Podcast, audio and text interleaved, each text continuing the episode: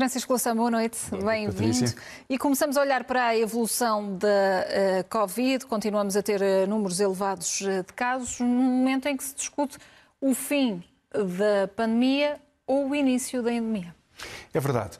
Em Portugal, nós tivemos este, esta explosão de casos, 50 mil casos por dia, até houve um dia em que chegou a, a, a ser mais, ou seja, num mês havia mais de um milhão de pessoas que eh, tiveram Covid e, portanto, presume-se que muitas outras que tiveram contacto na família, na escola, eh, com essas pessoas. Portanto, foi um pico de, hum, enfim, extraordinário e agora começa a reduzir-se, mas ainda há mais de 25 mil casos, a 30 mil casos. Pode ser que, se esta tendência se mantiver, tenhamos ao longo do próximo mês uma alteração significativa. Ehm, e por isso, eh, tanto em Portugal como a nível internacional, discute-se se com situações diferentes nos vários países, se estamos ou não a aproximar-nos do fim desta vaga, parece que sim, mas se ela representa ou não o fim da pandemia. A Organização Mundial de Saúde tem sido muito cuidadosa. Tem dito que não ainda não, é, reconhecendo que a virulência da, da estirpe dominante hoje é muito menor do que as anteriores, do que a Delta, portanto a Omicron é menos letal, eh, mas que podem surgir outras e naturalmente podem, até porque uma parte da população mundial continua a não estar vacinada. Mas parece também evidente que eh, há uma diminuição da gravidade deste, deste processo, o que corresponde um pouco à tendência nas várias pandemias. Ao fim, no segundo, terceiro ano, eh, tendencialmente isto, isto altere-se. Em contrapartida, António Guterres e as Nações Unidas têm dito o contrário. António seja, Guterres mostrou-se muito confiante mostrou-se no final muito confiante. da pandemia até E, outras, até e outros países já o têm ano. dito, alguns países europeus também. Ou seja, o que tem vindo a dizer é que se esta tendência se mantiver mesmo reconhecendo que, é, que, há riscos, e há, nós poderíamos ter uma primavera do norte da, da, do planeta, outono no, no, no sul, eh, que, eh, em que eh, tivéssemos, passássemos a ter uma endemia, ou seja, não fosse necessário ter fosse, ou melhor, fosse possível ir reduzindo as, eh, as precauções, o uso da máscara em, em determinadas circunstâncias eh, e outras, eh, o, o confinamento, a imposição de, de, regras de confinamento em relação às pessoas que estão vacinadas ou quem as contactou, tudo isto pode gradualmente ser modificado para que nos aproximássemos na nossa primavera e no nosso verão do fim destas medidas de restrição. Há uma grande pressão social sobre isso. O, o estado de emergência no Canadá presume até uma possibilidade de militarização deste conflito. Ehm, no caso de França, não sabemos o que é que acontecerá este fim de semana, mas o que é certo é que, apesar deste, deste aproveitamento e desta. porque há uma campanha eleitoral francesa, portanto há aqui uma, uma radicalização violenta dos negacionistas, também é agora que começa a haver medidas muito restritivas, obrigação legal de vacinação na Áustria ou, ou, na Alemanha, mas mesmo neste contexto é claro que há um cansaço grande. Se a resposta puder ser com um, critérios sanitários sólidos, a alteração do modelo de combate à pandemia na situação endémica, tanto melhor, esperemos que assim possa ser. Esperemos que seja isso que, que possa acontecer. Francisco Louçã, avançamos porque este ano arrancou de facto com um ataque informático à SIC e ao Expresso. Desde então já foram uh, noticiados inúmeros uh, ataques informáticos. Na última semana temos assistido a, a ciberataques consecutivos, os casos da Vodafone, também do Grupo Germano de Souza. Quais são os riscos que corremos e os níveis de preocupação? Bem, são ataques que aparentemente têm características relativamente diferentes. O ataque ao grupo empresa teve consequências muito duradouras, só hoje é que foi possível ter estes, estes separadores. Felizmente já temos os já separadores. Já começamos a ter boas notícias. Na próxima semana já teremos gráficos, talvez até o Zen já veremos, e, e, e nota-se, aliás, na, na emissão uhum. que já há algumas mudanças, mas demorou várias semanas. E eh, o ataque à Vodafone é de uma gravidade comparável, neste caso no caso da empresa, do Psique Expresso, é um ataque também à liberdade de comunicação e de informação. No caso da Vodafone, é uma estrutura das mais, das predominantes em Portugal, de organização das telecomunicações. E que terá que ter, presumo que teria, eh, defesas de cibersegurança muito eh, eh, agudas, muito, muito bem, bem organizadas. E, no entanto, o ataque foi forte durante esta semana, segunda-feira, terça, quarta, começou a haver alguma reposição de alguns serviços. Aparentemente, grande parte deles já está em, a, a funcionar. Agora, eh, no ataque ao, ao, aos laboratórios Germano de Souza, eh, que suspenderam as comunicações de laboratórios e a comunicação de, dos seus resultados, portanto é de uma grande gravidade, eh, lembra que em 2019, 2018 houve um ataque à CUF, em 2019 um ataque ao, à Fundação Champalimau, portanto há alguma tendência de ataques diferenciados, mas que se intensificam. Eu creio que há três tipos de ataques há um ataque que é pura pirataria económica de efeito imediato, que é obter um resgate por empresas e atemorizar empresas para que elas paguem imediatamente a reposição dos seus serviços aos piratas que desaparecem no mundo das criptomoedas e dos paraísos fiscais. Há um segundo tipo de ataque que vem também desta, desta forma de pirataria, mas tem outra consequência ao longo do tempo, que é o roubo de bases de dados. Imagine bases de dados de um banco, de uma companhia seguradora, de um laboratório de análises médicas, de um hospital. Isso tem grandes consequências porque pode ser explorado depois eh, em, relação a, em relação a pessoas. Eh, e, e, há muito, muita eh, mineração, muita procura de, de, de, deste tipo de dados. Estas formas de utilização de dados, em alguns casos, foram legais. Ou melhor, aproveitando os vazios legais. Legais. Eh, nós, muitas das aplicações que utilizamos em telemóveis ou nos nossos computadores transmitiam sem nós termos conhecimento, predominantemente para o Facebook e para a Google, mas também para algumas outras empresas. Mas estas eram as duas principais hum. que captavam essa informação sobre dados da nossa identidade ou dados do nosso tráfego que é registado nas suas redes sociais. Outras são formas estritamente ilegais e num sentido eh, criminoso. Esta é a segunda forma, mas há uma terceira. E eu acho que devemos olhar para ela também com muita atenção, que é a guerra moderna. Israel já o fez uma vez eh, bloqueando o funcionamento de um porto no Irão, que não conseguiu, deixa um dos principais portos de exportação. Já houve ataques a centrais nucleares dos Estados Unidos, com sucesso escasso, mas imagine a capacidade que um Estado poderoso, com um exército informático eh, capaz de paralisar, por exemplo, o sistema de emergência médica, ou o sistema de pagamentos bancários, ou o sistema de transportes, ou o sistema de aviões, ou o sistema de comboios. Quer dizer, hoje em dia, esta é, vai ser uma das formas ou predominantes seja, em, de guerra. A intensificação deste eh, tipo de ciberataques pode colocar em causa o funcionamento de um país? Pode. Pode, eu creio que hoje em dia não há nenhum dos grandes exércitos do mundo que não tenha uma divisão de guerra, de ciberguerra, que se prepare para estas operações e já vimos algumas. Essa operação de Israel em relação ao Irão é um dos exemplos, mas haverá porventura muitos outros que até são escondidos pelos próprios Estados por uma questão de, de proteção da sua segurança e de, de, da percepção de, tranquilidade dos cidadãos. Mas essa vai ser uma das formas da guerra no século, no século XXI. O que quer dizer que há eh, estruturas oficiais públicas, estatais, eh, sobretudo nas Forças Armadas de vários países, que são muito poderosas e que se vão desenvolver. Que consequências é que isso pode ter na, depois no mercado deste tipo de pirataria informática? Logo vemos. Mas isto significa também que a proteção que os Estados devem aos seus cidadãos eh, para eh, proteger os meios de comunicação, os meios de comunicação social, o, as redes de transportes, proteger os seus, eh, digamos, a, a fidelidade dos seus pagamentos pagamentos bancários e outro tipo de operações que são correntes na nossa vida e que, na verdade, para o qual hoje nós fomos deixando de ter proteção alternativa. Se um banco, se nós não pudermos pagar no multibanco, vamos todos fazer fila num banco. Não, mas eu, o banco, se não tiver o seu sistema informático a funcionar, até Também pode não, não fazer consegue. pagamentos. Porque não há sistemas uh, alternativos que se tenham mantido uh, devido à, à facilidade, à operacionalidade e agora à vulnerabilidade que descobrimos dos sistemas uh, de informação digital. portanto, é preciso que os Estados garantam esta defesa, mas ao mesmo tempo é preciso que haja uma proteção dos cidadãos eh, que estejam também eles imunes a formas de abuso eh, e de restrição da sua liberdade de, de, de, expressão e de comunicação, digamos, a, inviolabilidade das comunicações e outras formas de, de proteção da vida, das, da, da, vida concreta das pessoas. Isso é também muito importante. Este equilíbrio vai ser muito difícil e talvez vá ser uma das questões políticas mais importantes da nossa vida a partir de agora. Francisco Louçã, vamos olhar aqui para um outro tipo de equilíbrio, diz respeito ao imbróglio da contagem dos votos da imigração. O que é que revela a conclusão deste processo eleitoral? Foi uma tragicomédia lamentável. Eu acho que até é difícil de perceber como se puderam juntar em tão pouco tempo tantos erros, tanta incompetência, tanto amadorismo e tanto desprezo eh, pelos, pelos eleitores e pelas eleitoras.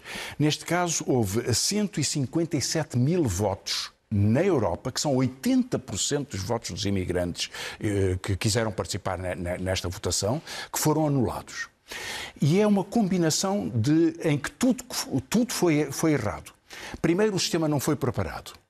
Já se sabia de eleições anteriores que em alguns países o sistema de envio postal dos votos é problemático, porque no Reino Unido ou na Noruega e presumivelmente em alguns outros não é bem aceite o porte pré-pago. E, portanto, as, os, os, os correios desses países bloqueiam as cartas que os nossos consulados mandaram aos eh, eleitores que estavam recenseados e que tinham manifestado desejo de votar. E, portanto, eles não puderam, muitos destes votos não chegaram cá. Isso já se sabia, não foi tratado com as autoridades desses países e há aqui, portanto, uma espécie de displicência ou desprezo pelo voto dos imigrantes. Depois, em segundo lugar, eh, os partidos acordaram entre si, todos eles, e portanto todos têm responsabilidade, à esquerda, à direita, ao centro, todos têm responsabilidade, eh, acordaram aliviar a, utiliza, a, a, verificação de uma das normas legais, que era a existência de uma fotocópia do documento de identificação. É, é, isso é o que está na lei, portanto teria que ser cumprido. É duvidoso que essa lei seja prudente. É porque obrigar as pessoas a pôr uma fotocópia do, do, bilhete de identidade, do cartão de cidadão, é duvidoso. Mas é o que está na lei em todo caso.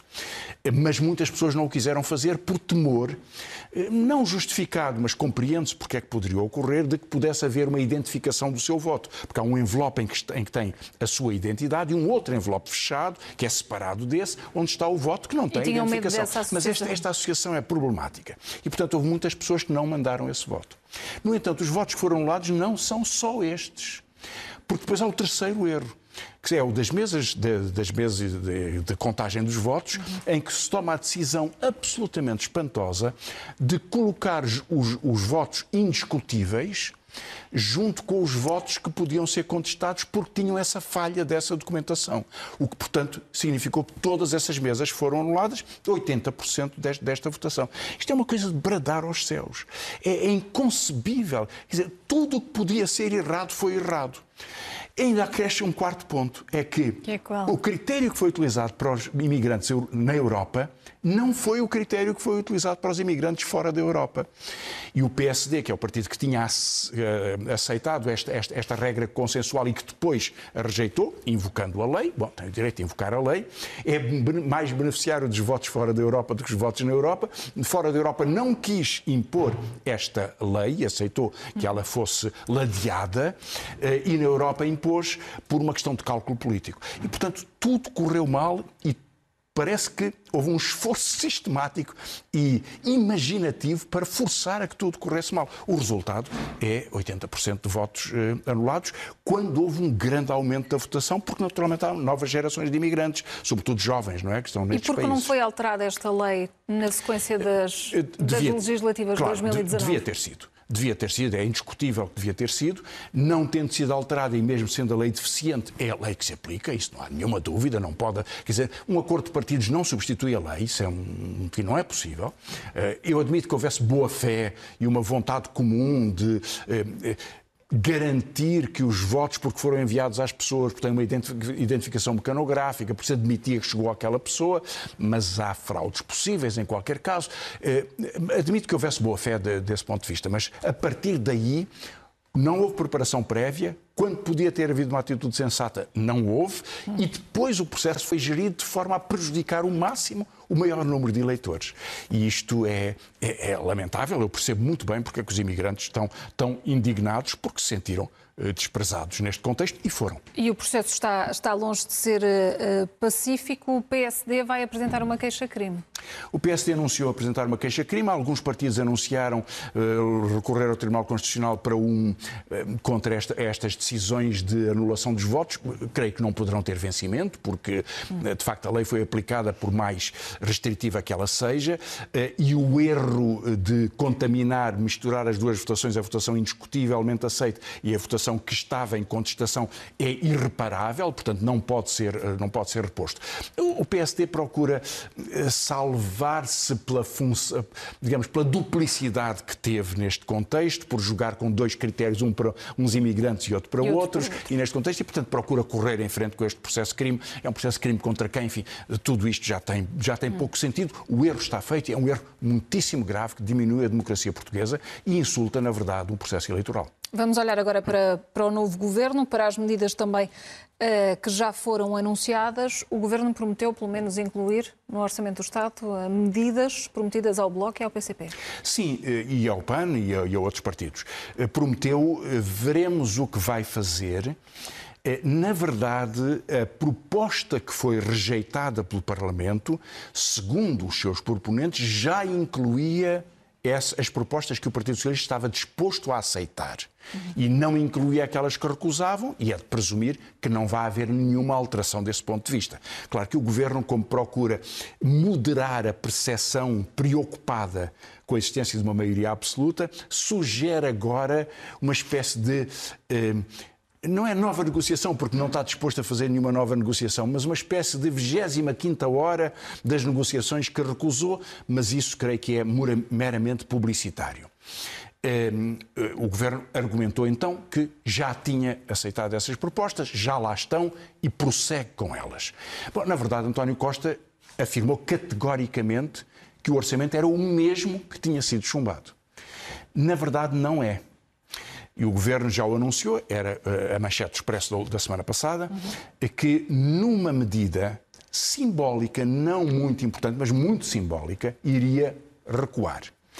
Pode ser que noutras também. E era, aliás, uma das medidas que correspondia a uma alegação do governo de que era uma resposta aos partidos de esquerda. Era pouco, e pode-se explicar em duas palavras. Era eh, determinar para todos os contribuintes de IRS que estão no escalão de 48%, que passariam a englobar o valor das mais-valias bolsistas uhum. dentro dos rendimentos que eram tributados a 48%. A regra hoje é que uma mais-valia bolsista é uma pessoa que tem o seu salário, paga 15%, ou paga 20%, ou paga 40%, ou paga 48%, conforme os escalões, mas se tiver uma mais-valia bolsista, paga 28%. Isso prejudica os mais pobres, que não têm muitas mais-valias bolsistas, e beneficia imensamente os mais ricos, que é quem tem mais-valias bolsistas.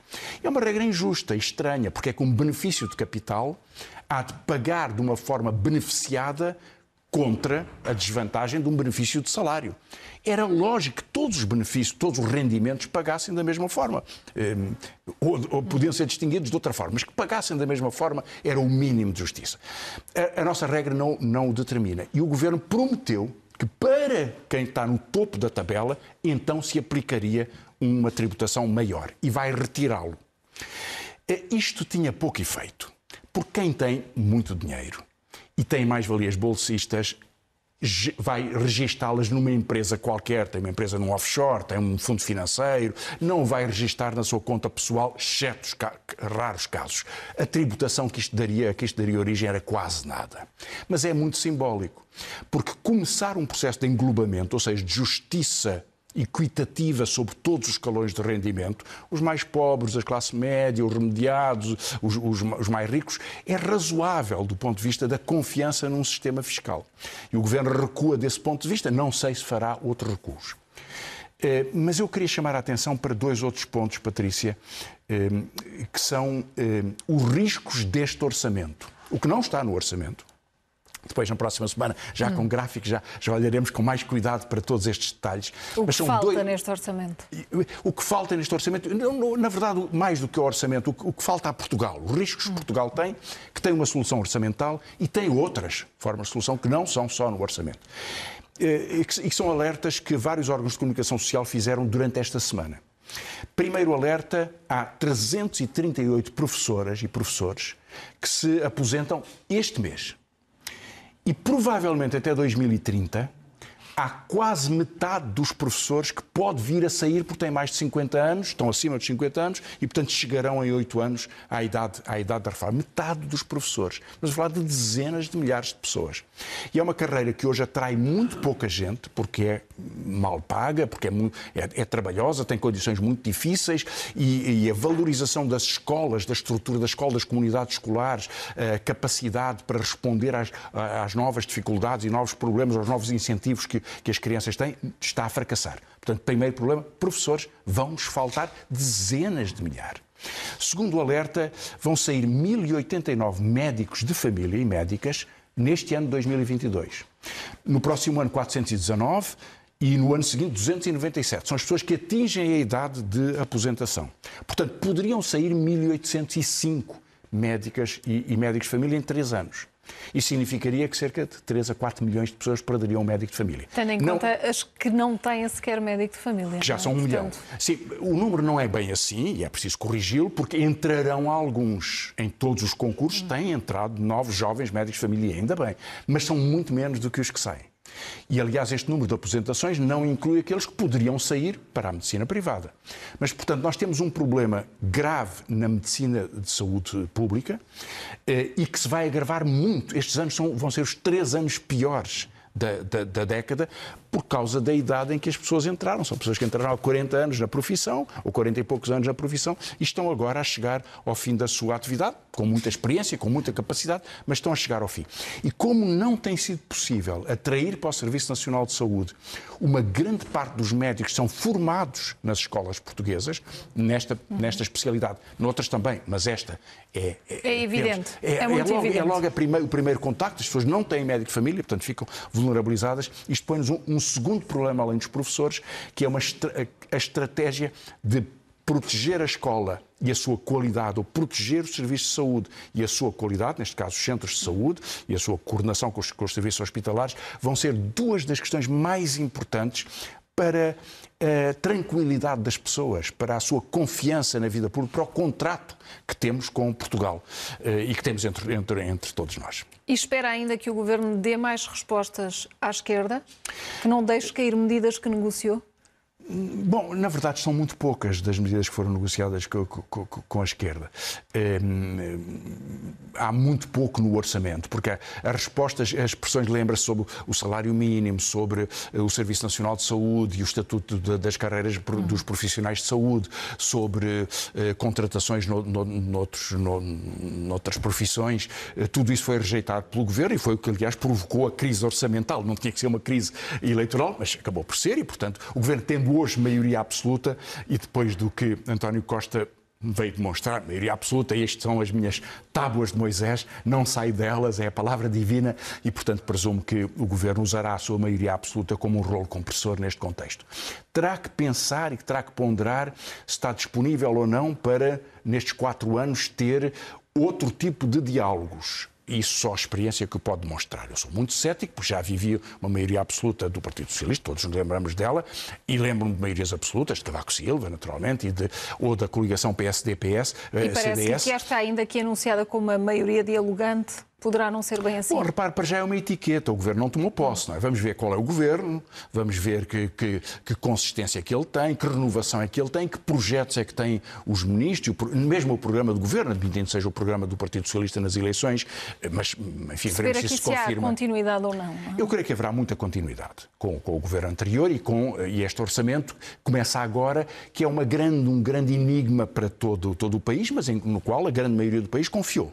E, portanto, deu uma maioria absoluta ao Partido Socialista, mesmo que fosse uma deslocação, que as sondagens tivessem tido o seu papel, o voto é o voto, está determinado, há maioria absoluta. Uh, agora, o que é que António Costa fará dessa maioria absoluta? Ao escolher a palavra do governo de diálogo, ele tenta evitar a cavaquização do seu, da percepção do seu governo. Se o faz ou não, deixemos os factos falarem. E um ano da aplicação deste orçamento e as respostas a algumas destas questões vão ser conclusivos para saber eh, como é que eh, o governo vai gerir este longuíssimo mandato de quatro anos e nove meses.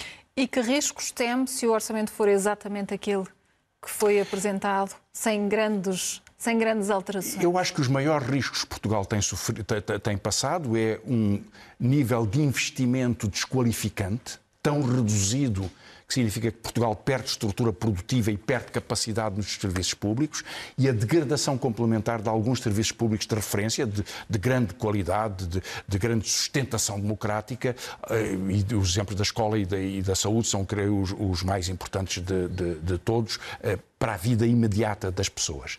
Eh, o que significa que, se tivermos serviços mais deficientes, Espero que sejam recuperados, mas veremos que políticas são apresentadas a esse respeito, porque exige muito esforço esforço orçamental, esforço, esforço orçamental de convicção, sobretudo. esforço orçamental e esforço de estratégia. Não é só orçamento, não é só dinheiro, é de estratégia, de convicção, de organização. Os serviços podem ser organizados de uma forma muito mais eficiente na cooperação entre hospitais e centros de saúde, na, na, na, na informação médica, no tratamento de doenças crónicas, na capacitação dos, de, de, de todo o sistema educativo, na melhoria da investigação nas universidades. Tudo isso pode, eh, pode, pode ter um papel muito, muito significativo e eh, creio que nunca devemos desistir de que isso seja o melhor futuro possível para o imediato da vida portuguesa.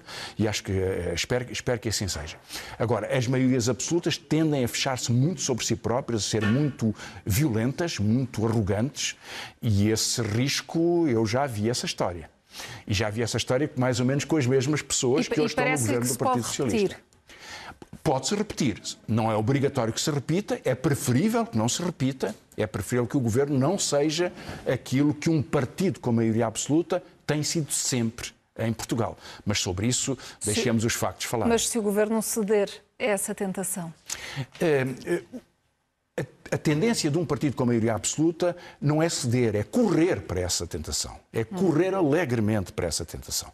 Agora, é, é, há aqui uma prevenção. Eh, digamos, eh, António Costa sabe que eh, tem esse fantasma a sair do armário. E por isso é que utilizou expressões para tentar contrabalançar esse medo. Ao mesmo tempo, a estratégia que tem seguido de, de enunciado político a, aproveita o vazio de liderança no PSD e procura encostar muito o PSD à aliança com o Chega, percebe-se essa, essa, lógica política. É, na verdade, uma armadilha, não é? Uma estratégia política para ganhar um terreno ao centro que o PSD tem permitido e, naturalmente, que os discursos tão, tão violentos do Chega também facilitam, eh, a partir, de, sobretudo, da, da experiência dos Açores e de saber que há uma, há uma parede, há uma porta aberta entre, entre, entre esses partidos, ehm, mas, eh, na verdade, o governo não vai ser sempre julgado pelo seu discurso vai ser julgado por aquilo que faz. Por isso é que creio que este ano que começa com a tomada de posse do governo, a sua formação, a aprovação do orçamento e a sua aplicação até eh, ao final de, de, de 2022 e depois já estará aprovado vai o novo orçamento. vai ser fundamental. Vai-nos mostrar o que é que isto é. Francisco Louçã, vamos às sugestões de leitura e musicais. É verdade, três discos desta vez. José Mosca Rapa, que é um produtor de música, muito conhecido como produtor de música, eh, eh, editou um disco encantador, Por, por um Fio. Ele é depois, faz parte da produção de um outro disco, Hills Union, Viva la Revolution, que é um disco que se inspira muito em Pete Seeger, no folk Pete Seeger, mas também num rock de combate e com, um, com um grupo enfim, de pessoas variadas que vêm de vários, de vários grupos musicais, com três, três hum, protagonistas e que um, tem um papel eh, e que, e que responde, enuncia muito o debate musical e político dos dias de hoje. Uma uh, mulher que vem do teatro, Fernanda Paulo, a partir de improvisações teatrais, faz tábua rasa, um conjunto de músicas criados no contexto de improvisações uhum. teatrais e é também uma criação muito uh, interessante. Depois, a Ana Cristina Pereira, eh, uma jornalista, Mulheres da Minha Ilha, Mulheres do Meu País, na Bertrand, um conjunto de reportagens. Já agora, hoje, eh, passam 15 anos da aprovação da lei que descriminalizou a interrupção voluntária da gravidez e são histórias, histórias de mulheres que passam por essa, por essa vida tão difícil que era as mulheres poderem ser condenadas à prisão eh, em Portugal até há 15 anos atrás. Uh, grande mudança, um referendo muito, muito, um, enfim, com uma grande expressão democrática e uma grande mudança para as mulheres e para, para o nosso país. Depois, duas pérolas. Um, a Associação José Afonso publica todas as canções de José Afonso, são as partituras. Para, para quem estuda música e gosta de música, está aqui todo o José Afonso, com as partituras transcritas por um conjunto de músicos, o João Loi, o José Mário Branco teve um papel muito importante neste, neste processo e outros, e outros músicos, um trabalho magnífico. E um disco da, ehm, da Afrontamento, Voz Própria, são. Eh, este disco tem uma história, são poemas ehm, escolhidos por um, um homem que já morreu, Jorge Ginja, e ditos por Mário Viegas, também já morreu, um grande declamador e um grande eh, artista, ehm, enfim, de, do teatro em, em Portugal, e que ele gravou muito jovem. Jorge Ginja ia para a guerra e Mário Viegas, jovem, 20 anos, grava-lhe poemas ditos de poesia, resistência e liberdade. Eh, estas bobinas foram encontradas e aqui tem os discos e, as, eh, e os textos. Depois, António Laborinho Lúcio, na Quetzal, As Sombras do, de uma Azinheira, um romance sobre duas gerações, antes e depois de 25 de Abril. A Associação de Jornalistas e Homens de Letras do Porto, Jaime Frofo de Andrade, não sabes como vais morrer, histórias de guerra, e finalmente um pequeno livro eh, da imprensa nacional, o essencial sobre a Seara Nova. A Seara Nova comemorou o seu centenário de Luís Andrade, uma história sobre uma grande revista da, do século XX português. Ficam essas sugestões. Francisco Louçã, boa noite, obrigado boa e noite, até para a semana. Ansiosos pelo Zen da próxima assim semana. Será. Nesta edição